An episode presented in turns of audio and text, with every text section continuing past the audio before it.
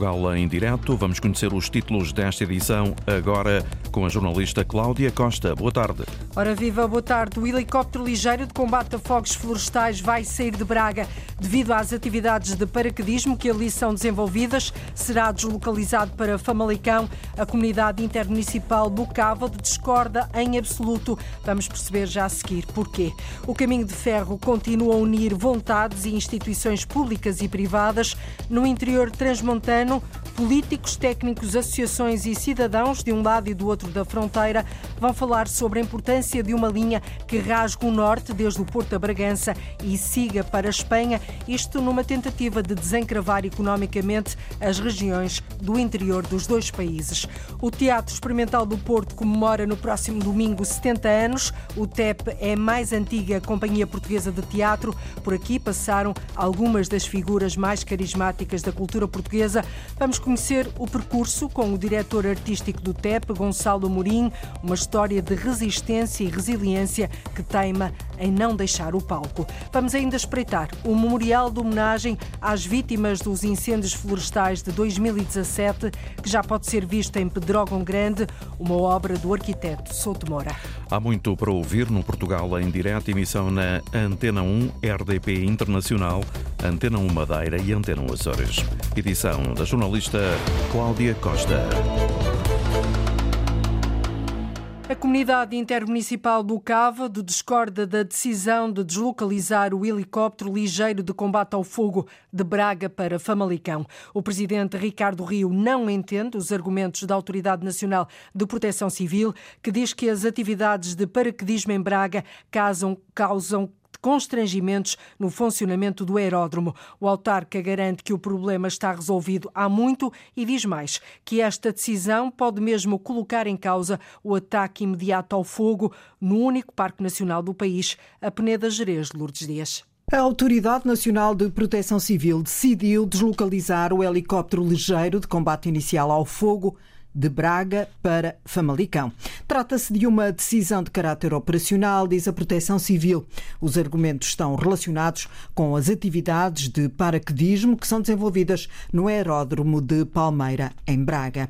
Refere a Proteção Civil que pode ficar comprometida uma resposta imediata e permanente do helicóptero, já que não pode haver motores em marcha enquanto decorrem exercícios de paraquedismo. Ora, o presidente da Comunidade Intermunicipal do Cávado e autarca de Braga, Ricardo Rio, considera que esta justificação não colhe porque os problemas estão há muito resolvidos é que ao longo dos últimos anos as questões que foram levantadas, sobretudo em termos de sobreposição da utilização entre o helicóptero ligado à proteção civil e, por exemplo, a atividade dos paraquedistas foi eh, eliminada, porque, como acontece até noutros aeródromos no, no nosso país, no Porto, em Évora, quando não há níveis de risco significativos ah, em termos de alerta, está, há, existe uma conciliação entre os agentes, de maneira a que não haja esse mesmo conflito, mas sobretudo quando são feitas várias outras melhorias no próprio aeródromo que garantiam ah, as questões do ponto de vista da logística e operacionalidade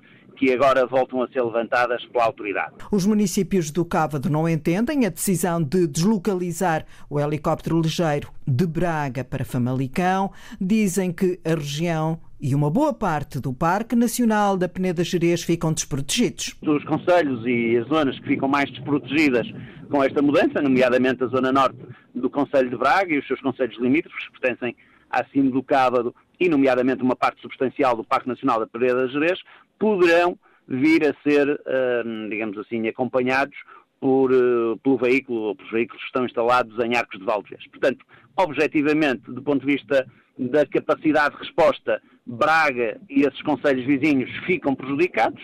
Do ponto de vista da justificação para esta opção, há uma parte subjetiva, que é obviamente da responsabilidade de quem pode decidir, há uma parte hum, objetiva que tem a ver com as condições de operação, em que eu não posso concordar com a autoridade. Os meios aéreos de combate aos incêndios ficam assim distribuídos na região do Cávado.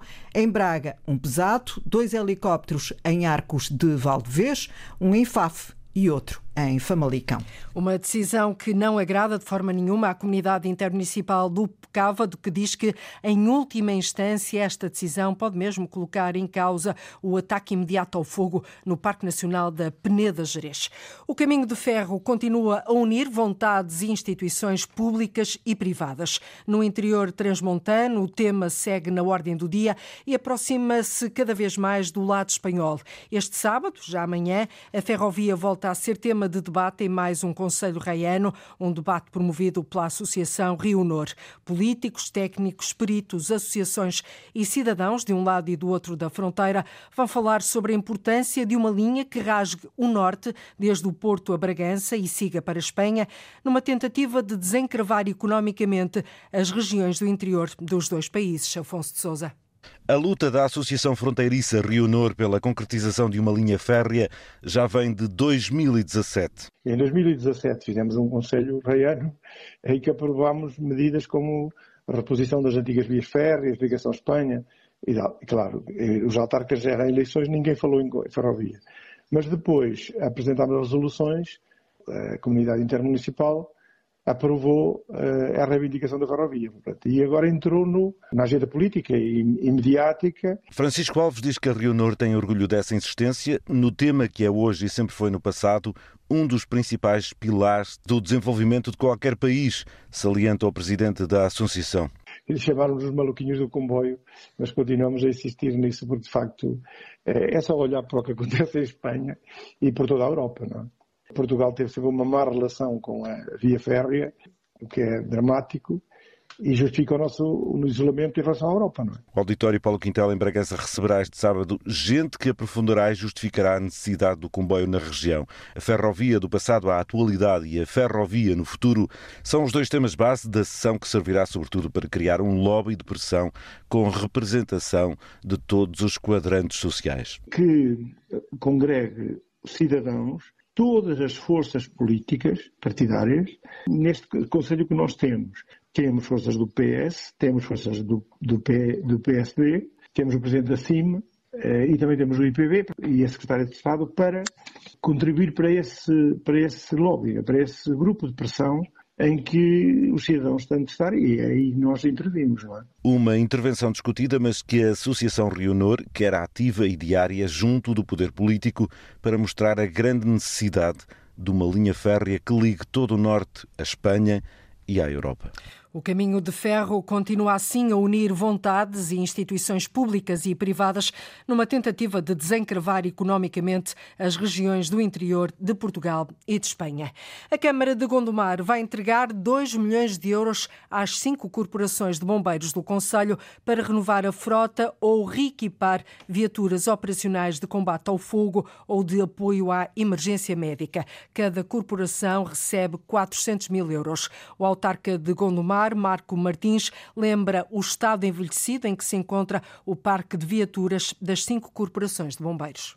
A idade média da frota das cinco corporações de bombeiros de Gondomar é de 26 anos eh, e, obviamente, além da desatualização, já há deficiências que comprometem quer a eficiência da operação, quer muitas vezes a segurança dos operacionais. Eh, e, portanto, isto é um plano para, a médio prazo, renovar uma frota obsoleta e que necessita de, obviamente, ter melhores condições, quer para a sua missão, quer para a segurança de quem com ela opera. O valor destinado às corporações de bombeiros tem uma duração de dois anos. O autarca Marco Martins diz que esta ajuda representa um esforço financeiro do município para tornar as viaturas dos bombeiros mais eficientes. Que já gostaríamos de ter feito há mais tempo. Só agora é que houve condições financeiras para aprovarmos o programa que se iniciará de imediato e pode ir até 24 meses, para, de forma equitativa, uma verba de 400 mil euros para cada uma das cinco corporações poderem, de acordo com a sua escolha, eh, adquirir um veículo ou reequipar um veículo já existente em bom estado de conservação, mas obsoleto do ponto de vista operacional. A Câmara de Gondomar dá apoio extraordinário aos bombeiros do Conselho, 2 milhões de euros para investirem na renovação da frota. O grave problema das alterações climáticas continua na ordem do dia. Hoje o tema vai ser debatido na Comunidade Intermunicipal do Baixo Alentejo, que recebe o Workshop Nacional da Área Metropolitana de Lisboa. Monitorizar para avaliar e prevenir impactos climáticos é o objetivo da iniciativa, onde participam autarcas e técnicos das câmaras municipais do Baixo Alentejo. Paulo Nobre é um dos mais prementes problemas da atualidade e para o qual é preciso agir com urgência. As alterações climáticas estão no terreno e são sentidas no Alentejo. Autarcas e técnicos da Comunidade Intermunicipal do Baixo Alentejo participam no workshop que permite avaliar e prevenir impactos climáticos. Emanuel Costa, secretário metropolitano da Área Metropolitana de Lisboa, explica o objetivo desta ação. O nosso objetivo é precisamente ir ao encontro das comunidades, de, dos cidadãos, porque todos nós temos um papel ativo a fazer. E não é para amanhã, é, é hoje, urge, não, não é só os as entidades públicas que devem alertar para estas, para estas questões, eh, mas também aqui, como é óbvio, temos um papel uh, importante e é isso que estamos a fazer junto destas comunidades. O projeto é da área metropolitana de Lisboa. Depois de sessões realizadas no Porto e em Aveiro, hoje é Beja que recebe este workshop que pretende ser uma ajuda à tomada de decisões por parte das entidades. Os dados, quer do ponto de vista a nível internacional e a nível nacional, eles eh, já são muito fidedignos. Já nos dizem que temos que começar a agir para salvar o, o planeta. Este projeto eh, é mais um reforço que tem eh, como objetivo registar um conjunto de dados e, naturalmente, depois, através deles, ser um mecanismo de ajuda à decisão das entidades públicas e privadas também. O workshop vem na sequência do trabalho desenvolvido na área metropolitana de Lisboa, onde uma rede de estações faz a monitorização meteorológica. Este projeto tem um nome Clima AML e concretiza-se através de uma rede metropolitana de 18 estações meteorológicas, uma em cada um dos municípios da área metropolitana. Existem também 16 microsensores de medição urbana e uma plataforma online que compila todos os dados e informações essenciais. Com dados atualizados e avaliações contínuas, é possível tomar melhores medidas. Por isso, a área metropolitana de Lisboa, diz Emanuel Costa, quer levar este projeto a todo o país. Nosso objetivo com estes workshops é levar a todo o país a nossa experiência e a nossa boa prática para que, se for possível, neste caso as comunidades assim o entenderem, poder ser uh, replicado. Replicado para que seja mais fácil a nível nacional tomar medidas contra os efeitos das alterações climáticas. As alterações climáticas, um problema grave global que hoje está em debate no Baixo Alentejo. E por falar em alterações climáticas, sete conselhos do Distrito de Faro apresentam hoje um perigo muito elevado de incêndio rural, num dia em que as temperaturas máximas vão estar muito altas, com Évora a chegar aos 39 graus e Beja aos 38. O Instituto Português do Mar e da Atmosfera colocou também mais de 40 conselhos do centro e do sul do continente em perigo elevado de incêndio. Segundo o IPMA, o perigo de incêndio vai manter-se elevado, pelo menos até à próxima terça-feira. Quanto às radiações ultravioleta, todos os distritos de Portugal continental e da Madeira apresentam esta sexta-feira um risco muito elevado de exposição à radiação ultravioleta. Já no arquipélago dos Açores, a Ilha das Flores, no grupo ocidental, está com níveis elevados. O Faial e a Terceira, no grupo central, e São Miguel, no grupo oriental, apresentam um risco risco moderado. A Câmara de Vimioso, no distrito de Bragança, vai construir seis residências para pessoas com deficiência no valor de cerca de um milhão e meio de euros. Um investimento financiado pelo PRR, o Plano de Recuperação e Resiliência. O projeto arranca já no próximo mês, vai dar casa a 30 utentes. Sara Almeida.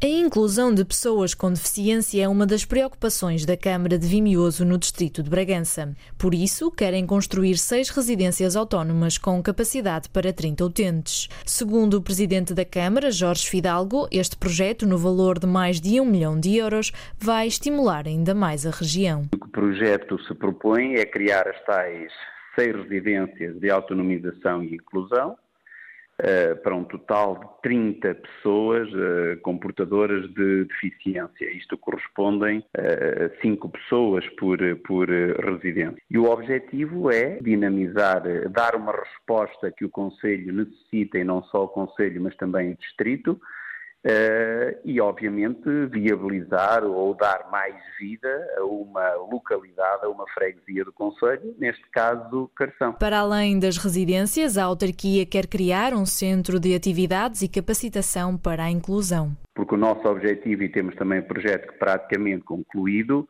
é criar também um centro de atividades, um CACI, para pessoas de, de inclusão. Isto significa que podemos conciliar depois aqui as duas vertentes quer a do centro de atividades para pessoas com inclusão e também o, a, a, residência. Não significa que quem fica na residência tem que ir ao centro ou no centro para a residência, mas pode haver aqui uma complementaridade. A autarquia espera que as seis residências estejam prontas a habitar no final do próximo ano. Um investimento para a inclusão de pessoas com deficiência no Conselho de Vimioso, distrito de Bragança. O papel dos biólogos na área da saúde tem ganho uma importância cada vez maior. É este, de resto, o tema do encontro que hoje reúne especialistas de todo o país no Instituto Português de Oncologia no Porto. A iniciativa intitulada chama-se O Biólogo na Saúde e está a debater precisamente as tarefas dos biólogos relacionadas com a saúde das populações. Exemplos desse trabalho estão relacionados com as análises clínicas, a genética e a medicina da reprodução. Estes são apenas alguns dos exemplos. De acordo com a bastonária da Ordem dos Biólogos, Maria de Jesus Fernandes, ouvida pelo Portugal em Direto, é necessário dar a conhecer um trabalho vasto que continua a ser muito pouco divulgado embora os biólogos desempenhem muitas tarefas, e tarefas muito relevantes, uh, nas análises clínicas, eh, nos testes genéticos, na procriação medicamente assistida, naquilo que é a reprodução assistida, uh, também tiveram um papel muito, muito relevante uh, no diagnóstico e nos testes do Covid. O resultado correto ou incorreto, a forma como é feita a análise, a forma como é preparado tudo o que está para trás no laboratório, para que o resultado daquela análise seja correto, seja o exato está trabalho de biólogos. O trabalho dos biólogos, pouco reconhecido, diz a bastonária, um trabalho na área da saúde que vai estar em debate esta sexta-feira no Porto. Em Faf, Distrito de Braga, a Estrada Nacional 207 já não reúne as condições de segurança necessárias para a população. Por isso, a autarquia pediu um estudo aprovado pela Infraestruturas de Portugal no valor de 400 mil euros para fazer outra ligação de Faf à nova zona industrial de Rigadas. Para o presidente da Câmara, Câmara, Antero Barbosa, o objetivo é facilitar a circulação dos veículos pesados. Esta alternativa ou esta variante servirá precisamente para uh, libertar, digamos, as populações mais densas, concretamente duas freguesias, que, portanto, que o perfil desta estrada nacional não permite condições de segurança, não tem passeios e, portanto, a circulação de, de carros pesados, de caminhões, eh, atrapalhará ou dificultará ainda, ainda mais eh, estas condições que, esta, que, este, que estes lugares têm. Portanto, faz todo sentido. Mas não é só a acessibilidade que vai melhorar, a economia também sai a ganhar. Naturalmente que a fixação de, de indústrias ajudará depois na envolvente a desenvolver toda, quer a habitação, quer o comércio local, sim. Um investimento no Conselho de Faf, Distrito de Braga, para garantir mais segurança para a população e que acaba naturalmente por ter também um impacto na economia do Conselho. Os motoristas de TVDE querem um aumento do número de viaturas descaracterizadas ao serviço na Ilha da Madeira. Os atuais 40 carros são considerados insuficientes para a procura que existe. Os motoristas reuniram-se com a plataforma Bolt. Walter Pereira, representante na Madeira da Associação Movimento TVDE, diz que vão pedir reuniões ao presidente do Governo Regional e também ao secretário de Economia para tentar aumentar os limites para que seja feita um, uma alteração da lei e que possa abrir espaço pelo menos para mais 20 viaturas, que o mercado está a precisar de mais carros na, na região autónoma da Madeira, visto que a escassez, a procura é muito alta pela quantidade de carros que temos, e foi feita uma ligação em que vamos, junto dos entidades governamentais, tentar uh, que essas 20 viaturas venham para o mercado quanto antes. O pedido de aumento em mais 20 carros tem o apoio da Bolt e da Uber, que admite voltar à Madeira, mas neste cenário. Temos o parecer também da Uber. A Uber também concordo em que se ponha mais algumas viaturas para podermos ter cá as duas plataformas a trabalhar. A Uber Portugal diz que se conseguirmos pôr mais 20 viaturas, que sim, que aceita voltar a abrir o, o leque aqui à região autónoma da Madeira e também vai fazer parte dessa documentação juntamente com o Cabo de Portugal para apresentar ao Governo. Os motoristas de TVDE querem assim um aumento do número de viaturas descaracterizadas ao serviço na Ilha da Madeira. E nos Açores abre hoje, na Ilha Terceira, a Feira Açores. É um certame que mostra as potencialidades do setor agropecuário, um setor que é o motor económico da região. Este ano conta com um número recorde de animais e quase 80 stands visitáveis. Francisco Faria. Feira Açores, este ano há uma preocupação com o bem-estar animal, isto numa edição em que o número de animais bate o recorde de quase 400 animais em exposição. A Associação Agrícola parceira na organização fala também no potencial genético em feira. Temos uma grande dinâmica em termos de raças, espécies e também provavelmente muita qualidade nos animais que vão estar presentes na feira. José António Azevedo participa nos concursos animais de várias ilhas, na maioria bovinos. Para além dos concursos habituais, nestes três dias de feira, há formação para manejadores e juízes, mostra de produtos regionais e palestras. A feira também serve para aferir uh, o desenvolvimento que houve em termos de formações e em termos de evolução dentro das explorações agrícolas ao longo dos anos, a forma que se evolui na qualidade dos animais eh, nós também queremos usar a feira como uma, uma estratégia de sensibilização do bem-estar animal, da forma que as pessoas cuidam dos seus animais. Animação musical marcada para todas as noites e há ainda para ver a vertente comercial. Neste momento vai ter presente 77 stands entre interiores e exteriores. Há aqui uma grande envolvente económica à volta da feira também, que é importante para trazer as outras áreas do comércio e também trazer a população em geral. Feira Açores na terceira, as atividades começam por volta das 11, a abertura oficial está marcada para as 17h30 no Parque de Exposições, na Vinha Brava, arredores de Angra. Um certame que mostra as potencialidades do setor agropecuário, que é o motor económico dos Açores. O mercado da Conceição em Setúbal está de cara lavada. E quem vende não podia estar mais feliz. Mais clientela, muito mais, novos e velhos e tudo. E nós vamos lá às compras, neste Portugal em direto. Antes de irmos às compras, vamos assinalar um aniversário redondo e churudo. Uma da tarde, 37 minutos, em Portugal continental e na Madeira, menos uma hora nos Açores. O Teatro Experimental do Porto comemora já no próximo domingo 70 anos de existência. O TEP é a mais antiga companhia portuguesa de teatro. Estreou o primeiro espetáculo em 1953, já lá vão sete décadas. Tem uma história de resistência, de resiliência, de luta em cima e fora dos palcos. Ao longo destes 70 anos, passaram pela companhia algumas das figuras mais carismáticas da cultura portuguesa e ali foram representadas obras dos principais autores nacionais e estrangeiros. Este aniversário vai ser comemorado com dois espetáculos inspirados no arquivo da companhia, nos quais destaca o papel da mulher e dá voz às micro-histórias. É nosso convidado Gonçalo Amorim, o diretor artístico do TEP, diretor desde 2012. Muito boa tarde Gonçalo. Qual é o segredo da longevidade do TEP? Eu penso que o, que o segredo, boa tarde, antes de mais, eu penso que o segredo é um, a companhia estar alicerçada numa associação, no Círculo de Cultura Teatral. A formação da companhia deveu-se a um conjunto de resistentes antifascistas na altura, uh, comunistas, católicos progressistas, republicanos de vários quadrantes, socialistas, que se juntaram porque queriam uma companhia de teatro na cidade do Porto.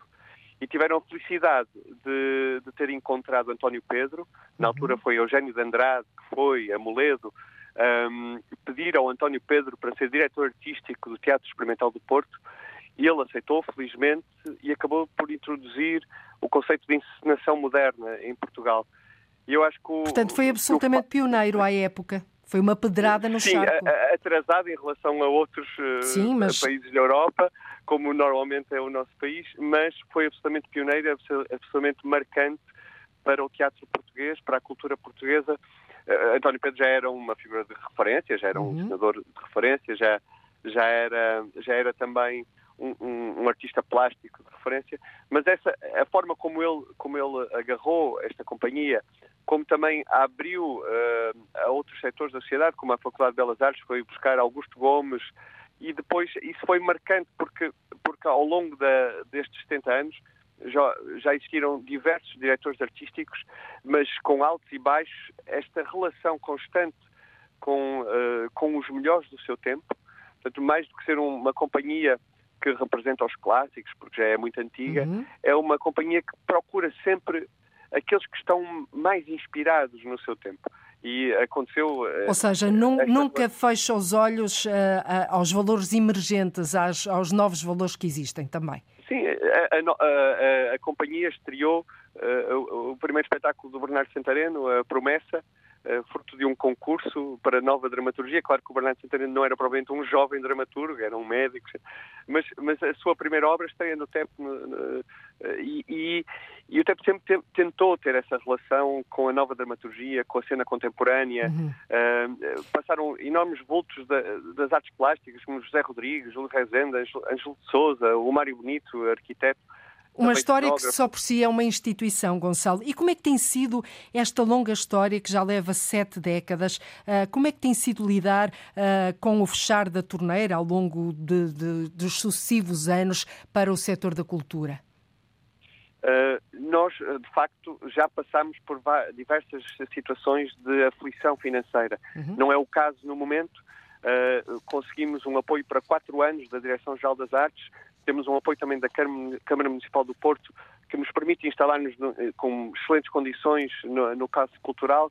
Mas estiveram uh, sem casa, chegaram a estar sem casa. A, a, chegaram a deixar a o Porto, e para que os nossos ouvintes um, se recordem, uh, o Teatro Experimental do Porto, que tem o Porto no, no seu nome, uh, chegou a estar em Vila Nova de Gaia.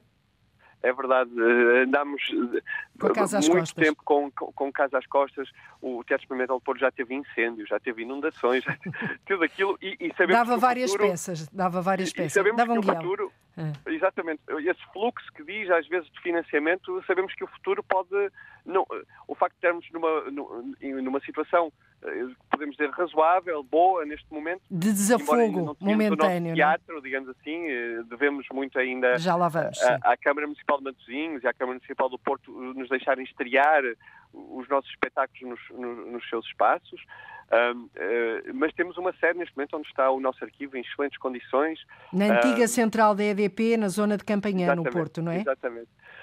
E, e, mas portanto... não esconde, e já agora ia falar consigo disto mais à frente, mas o TEP não esconde que sonha um dia voltar a ter um palco próprio onde apresentar os seus espetáculos, como antes acontecia no Teatro António Pedro e na Sala Estúdio que ardeu uh, nos anos de 1990 claro, voltar a ter um teatro, o Teatro Experimental do Porto no Porto, seria extraordinário, independentemente Mas é utópico esse sonho. que me parece privilegiada, não? Uh, claro, uh, claro que é um sonho, é um sonho Mas utópico parece-me.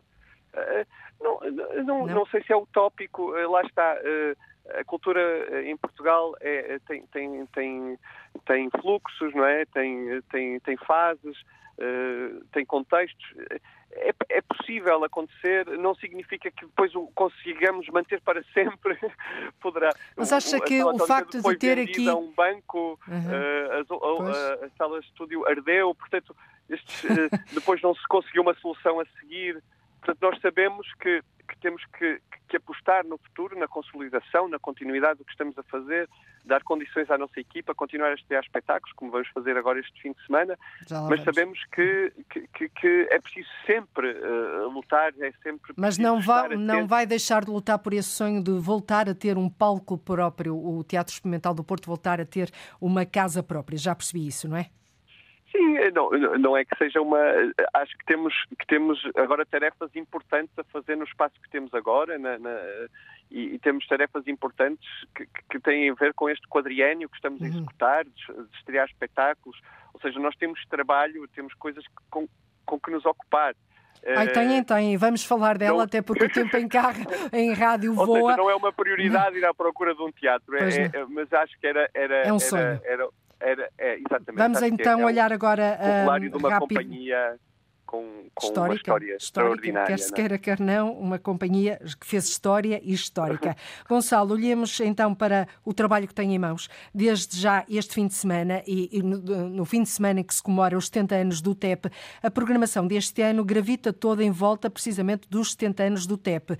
Hoje, uh, sexta-feira e sábado, amanhã, dias 16 e 17, sobe ao palco do Teatro Rivoli o espetáculo Elas Entram e Ficam, de Tânia Diniz. Depois, no, no, no domingo e na segunda-feira, dias 17 e 18, é vez de subir ao palco no Mosteiro de São Bento da Vitória, Teoria das Três Idades, encenada por Sara Barros Leitão.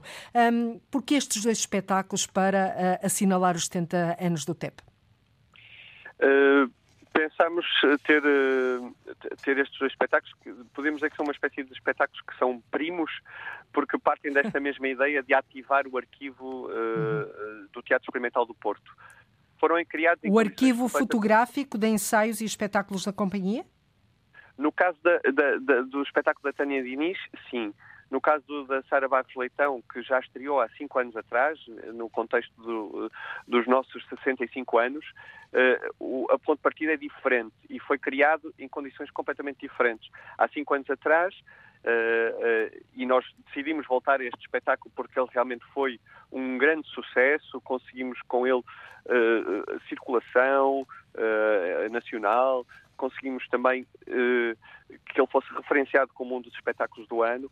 Portanto, nós decidimos voltar a este espetáculo da Sara Barros Leitão, embora ele tenha sido criado no momento em que precisamente estávamos a, a ter que sair da sede em Gaia, porque ela uhum. estava, estava, a zona do arquivo estava, estava inundada uh, e a Sara entrou para a criação do espetáculo uh, num, num momento em que estávamos a colocar o arquivo todo em caixas e isto fez com que a Sara, uh, na altura, se, se apaixonasse por, por um lado, por, por, pelo trabalho do, do Sr. Joaquim Portugal, um sócio octogenário que de forma voluntária e autodidata foi cuidando deste, deste arquivo um, e ela uh, ficou fascinada por essa organização e Sim. pelo seu autodidatismo, a forma como ele foi conservando este arquivo, mas ao mesmo tempo também como ele estava remexido, foi encontrando as, as pequenas histórias que estão que estão, que estão naquele arquivo e que se calhar não são tão visíveis como, foi, como ele como tinha, tinha que ser mudado. Muito bem.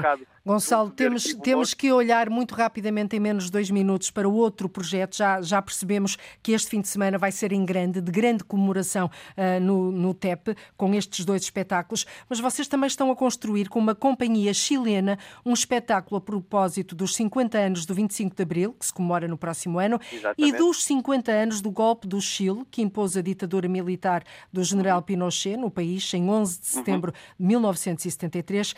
A peça é encenada por si, pelo próprio Gonçalo Amorim, estreia em setembro no Chile e em março no Porto. Em 30 segundos, quer-nos eh, falar deste projeto, que me parece muito uh, interessante. Sim, um, uh, pronto, como, só, só, para concluir a ideia da, da a Sara acaba por olhar para o arquivo do TEP através dessas pequenas histórias do soldado que está na guerra colonial e, e, escreve para o TEP a dizer que quer ser ator, ou as tabelas do 25 de Abril, precisamente, ou do 1 1 de Maio, e acaba a olhar para a história de uma companhia de 70 anos, a olhar também para a história de um país. E é isso que, na, na verdade, fazemos com o golpe, o espetáculo que vamos estrear no Chile, no contexto também uhum. das comemorações dos 50 anos do golpe, e depois, em março, no Porto, no contexto já também de comemorações do 25, dos 50 anos do 25 de Abril, eh, decidimos com esta companhia chilena, que já é o segundo projeto que estamos a, a fazer com eles, precisamente encontrar uma narrativa que pudesse de alguma forma ligar estes, estes dois uh, acontecimentos, o 25 de Abril e o golpe do Chile, naturalmente. Exato. 50 e, e acabamos, anos de um e do outro. E acabamos por encontrar uma ucronia, ou seja, uma realidade paralela em que Portugal teria tido um, um a seguir ao 25 de Abril, de Abril uma, uhum. uma história completamente diferente daquela que encontramos agora. Muito bem. E, e, o, e essa história diferente, uma comitiva chilena vem a Portugal para tentar perceber como é que pode implementar uma nova Constituição diferente daquela que eles têm agora, que ainda é fruto da, da, da, da ditadura, Sim. e inspirar-se em Portugal para ter essa nova Constituição. Muito bem, muito trabalho aí na, uh, que têm em mãos, naturalmente, nós vamos acompanhar com certeza uh, estes espetáculos a propósito e hoje dos 50 é a anos. do Elas Entram e Ficam, no grande é. auditório do Rivolino. Hoje, sexta-feira, sim. Já este mergulho no arquivo fotográfico para resgatar a história das mulheres atrizes que a Tânia Diniz fez e que resultou num espetáculo belíssimo Muito que bem. estreia hoje e que repete amanhã no grande auditório do Rivoli. No e grande é auditório não, do Teatro Rivoli. A não perder. Gonçalo Amorim, muito obrigada. Muitos parabéns por estes 70 anos de Teatro Experimental do Porto, a mais antiga companhia de teatro portuguesa. Boa tarde e muito obrigada.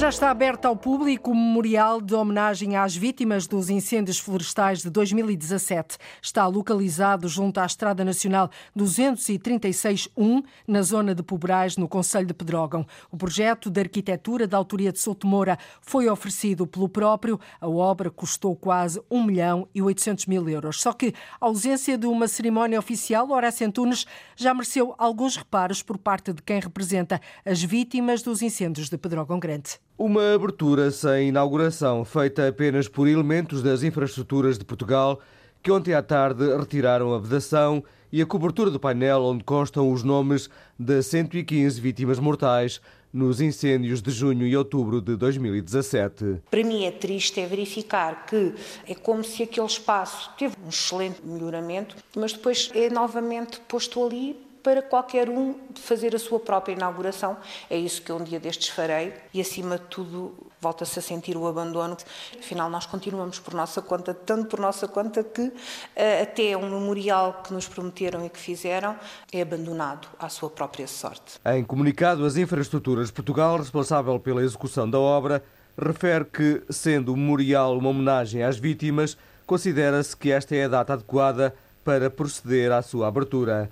Dina Duarte, presidente da Associação das Vítimas dos Incêndios de Pedrógão Grande, salienta que o ato deveria ter sido feito de forma diferente. O que é estranho em tudo isto é não haver a dignidade deste memorial ser dado a conhecer de uma forma correta e de se respeitarem aquelas pessoas que faleceram em 2017. É um memorial nacional, creio que o espaço é um espaço bonito, com muita água, espero que seja bem mantido para que, de certa forma, seja mantida a dignidade não só do espaço, como também dos que partiram e que causaram a existência daquele memorial. O arquiteto Sotomora ofereceu o projeto inserido num espaço de 2.500 metros quadrados o memorial inclui um lago com uma queda de água, um relevado, uma estrada e iluminação, que será a partir de agora mantido pela Comunidade Intermunicipal de Leiria, presidida por Gonçalo Lopes, autarca leiriense. O espaço ficou ontem aberto, foi-nos informado que ia ser aberto, que não haveria nenhuma cerimónia.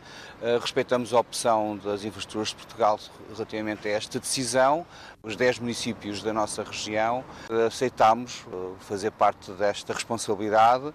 Agora é necessário acertar os pormenores em termos protocolares com as infraestruturas de Portugal, que foram os responsáveis pela obra. Estima 130 mil euros por ano, portanto haverá aqui a necessidade de criar uh, mecanismos de financiamento dessa manutenção. Orçado em 1 milhão e 800 mil euros, o memorial às vítimas dos incêndios de 2017 abriu ontem com o nome das 115 vítimas mortais. Amanhã completam-se seis anos dos grandes incêndios de Pedrógão Grande, Castanheira de Pera e Figueiró dos Vinhos. Um memorial para não esquecer e para de homenagem, sobretudo às vítimas dos incêndios de 2017. Já é possível ouvir a paisagem acústica subaquática do Tejo junto à estação fluvial de Belém, graças ao projeto Tejo Sonoro, que instalou pontos de escuta no estuário. É um projeto financiado pelo Fundo Ambiental, decorre até ao final de novembro deste ano. A repórter Arlinda Brandão foi à estação fluvial de Belém os trabalhos.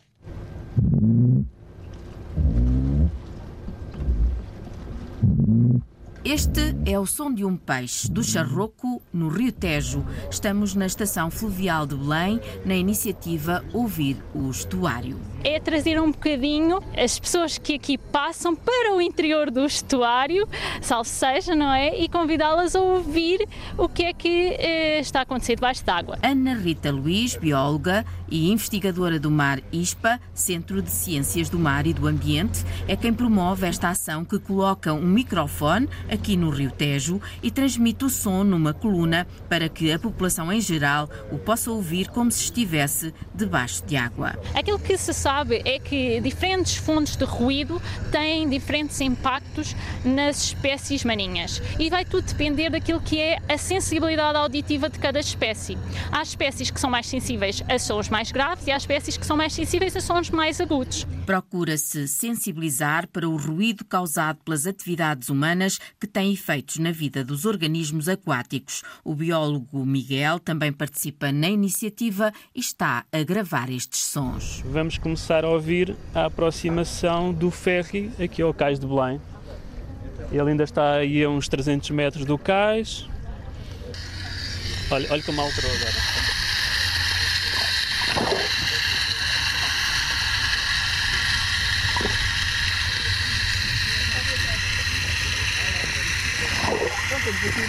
Um efeito cumulativo também de várias embarcações, não só do ferry. Neste momento temos ali uma, uma outra embarcação também a, a, a, passar perto de nós, não é? Perfeitamente ao alcance do, do equipamento. E o ferry já aqui a escassos metros, que vai fazer a acostagem aqui no cais. E claramente já conseguimos ouvir, ouvir o ruído gerado por esta, por esta embarcação. Este equipamento permite também ouvir o ruído no rio mais longe da margem. Dentro da água temos um hidrofone, é uma espécie de um microfone à prova d'água, portanto está mergulhado aqui no rio. Tem aqui os fios pendurados. Estão os fios, os fios depois ligam aqui ao gravador, ao gravador digital e depois estamos a projetar o som, está ligado a uma coluna, para nós conseguirmos ouvir o som que é captado. O som viaja cerca de 5 vezes mais rápido na água do que no ar e por isso conseguimos captar som de fontes que estão, uh, podem estar na, inclusivamente na outra margem ou a meio do rio. Foi o que aconteceu com o som do cargueiro captado a muitos metros de distância. O Tejo Sonoro é um projeto financiado pelo Fundo Ambiental que decorre até novembro. Este Ouvir o Estuário é uma das iniciativas que se têm desenvolvido para uma maior sensibilização ambiental da sociedade civil. E depois de ouvirmos os sons do Tejo, vamos conhecer um novo espaço renovado que junta o tradicional com o moderno. O Mercado da Conceição, em Setúbal, tem uma nova imagem e um novo conceito que aposta na sustentabilidade e na promoção da economia circular. A repórter Paula Verã foi visitar o espaço. Quero As pipas fazem de mesa. Nas bancas há ostras, patês, tapas e vinhos tudo da região e de produtores locais. O mercado da Conceição, em Setúbal, tem uma nova roupagem, um novo conceito para atrair novos públicos e clientes. A ideia, nas palavras de Vanessa Lima, da Associação Bairro Cool, é unir a tradição à inovação. Aqui este mercado, por exemplo, tem pessoas que estão aqui há mais de 40 anos e são produtores, muitos deles, e então nós inovamos com a tradição. E inserimos uma nova geração de comerciantes também com as iguarias da região que convivem com os mais antigos. Portanto, temos até às 3 da tarde todos os dias, menos segundas-feiras, que está completamente fechado. E depois abrimos no final do dia das 5 às 10 e meia, também todos os dias, em que as pessoas vêm aqui, beber um copo no final do dia, comer uma ostra. Por exemplo, às quintas-feiras temos uma harmonização das comidas com os vinhos da região. Nós temos uma parceria com o José Maria da Fonseca e depois permite-nos fazer esta integração. Consomem os produtos que aqui se vendem, no fundo. Os produtos uns dos outros. Os pilares são a economia circular. Ou seja, os sumos naturais que temos são das senhoras que vendem fruta, as saladas também são, são dos legumes comprados aqui, para desenvolver aqui a economia dentro do próprio espaço. Quem circula no mercado está satisfeito com a mudança, assim como os que vendem há mais de 40 anos. Mais clientela, muito mais, novos e velhos e tudo. À noite então tem aí muita gente. Isso anima um bocadinho também a venda. Aqui, a venda e aqui o bairro. Já cá veio espreitar à noite? Viemos no, no, no dia da inauguração. Dia. E que tal? Ah, foi, foi uma bom. animação. foi copos e bebes de graça.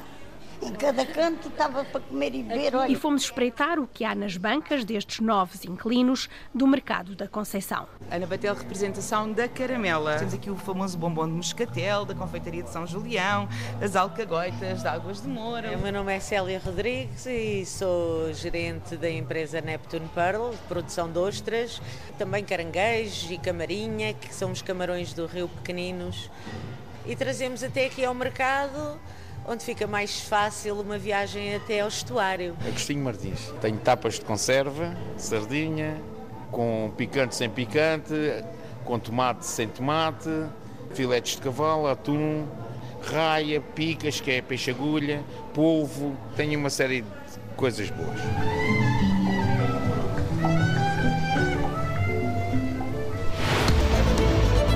Tudo, nós voltamos segunda-feira a ligar o território. Passo um excelente fim de semana. Muito boa tarde e bom fim de semana. Termina aqui o Portugal em direto, edição da jornalista Cláudia Costa.